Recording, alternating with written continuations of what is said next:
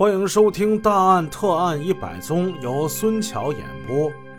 上回故事说到，三名形迹可疑的男子出现在监控之中。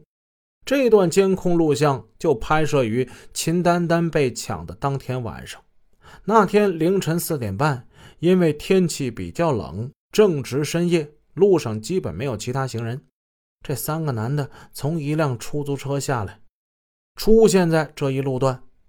他们手里提着类似于电脑包之类的东西，形迹很可疑。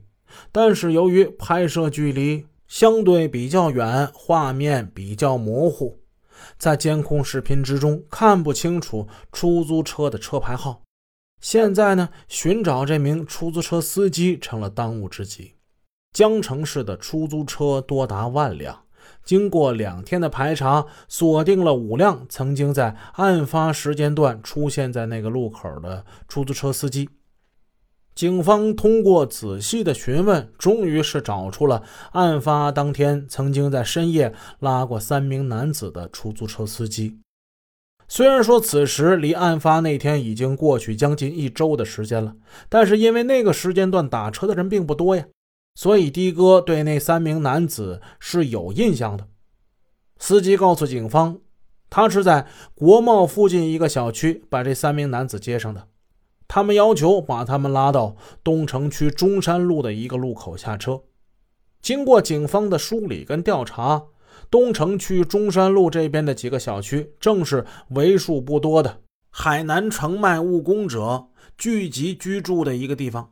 三个男子在这个地方下车，手里还拿着那些东西，很可能他们就住在这里。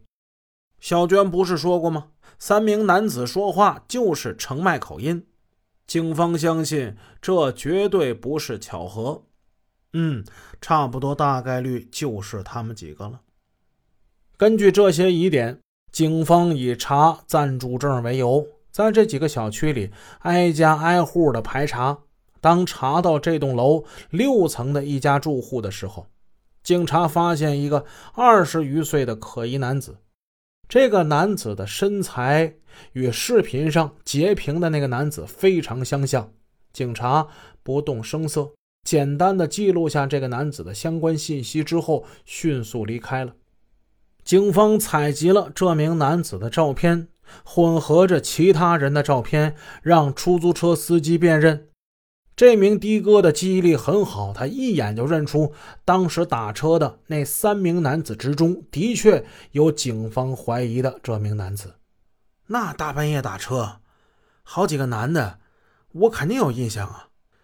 我我当时看了好几眼，我看他们岁数不大，我才敢停的车。至此，警方已经确定该名男子有重大的作案嫌疑。为了不打草惊蛇，将这一犯罪团伙一网打尽，警方决定先跟踪这名男子，通过他再找到另外两名犯罪嫌疑人。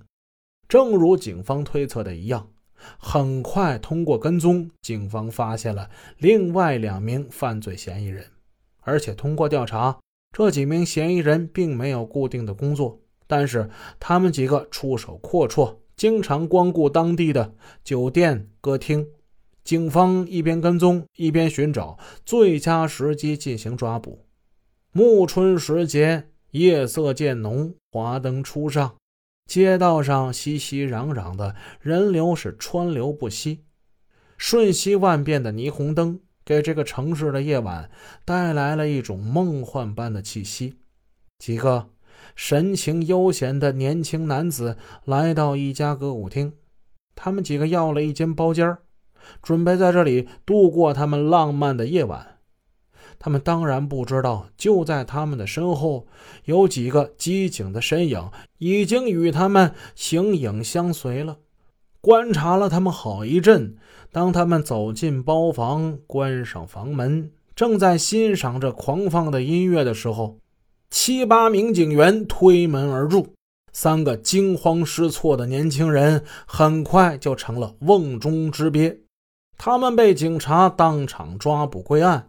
在这三名男子随身携带的物品之中，警方找到了之前一户受害者的手机。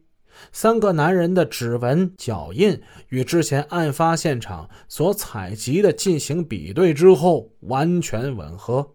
现在，让我们来看看，在那月黑风高的夜晚，登高爬窗、翻身入室抢劫的这几个盗贼，究竟是何方神圣吧？第一名犯罪嫌疑人姓关，关忠新，出生于一九九零年，初中辍学。二零一零年十一月来到江城。第二名犯罪嫌疑人梁洪根出生于一九九一年，初中辍学。二零一一年四月来到江城。这两名犯罪嫌疑人二十岁出头。年龄最小的犯罪嫌疑人姓孙，叫孙磊，当年只有十九岁。在他们几个同伙之中，他呢学历最高。高中毕业之后没考上大学，也不想复读了。于是他瞒着父母，一路追随儿时的玩伴，辗转来到江城。就是这么几个小毛贼，居然在几个小区翻江倒海，弄得人心惶惶，鸡犬不宁。三名男子全都是海南澄迈人，从小就相互认识，平时也在一起玩。他们还有一个共同特点。就是他们每一个都是精瘦，但是别看瘦啊，肌肉都很发达。归案之后，三人对他们的犯罪事实供认不讳。根据关中心的供述，最初呢，他们一路辗转，先去了广州，再去深圳，最后才来到江城。从家里出来的时候，身上也没带多少钱，钱呢很快就花完了，而且也没找到工作。就算是找到工作，他们也嫌这工作呀太苦太累。于是呢，他们打一枪换一个地方，有的时候呢，甚至是忍饥挨饿，吃一顿算一顿。但这样总也不是长久之计啊。三个懒散惯了的混小子混在一起，就萌发了抢劫的念头。经过观察，他们发现，在江城有不少小区外墙都会有一个天然气管道。这种铁质管道绝对能够承受他们的体重。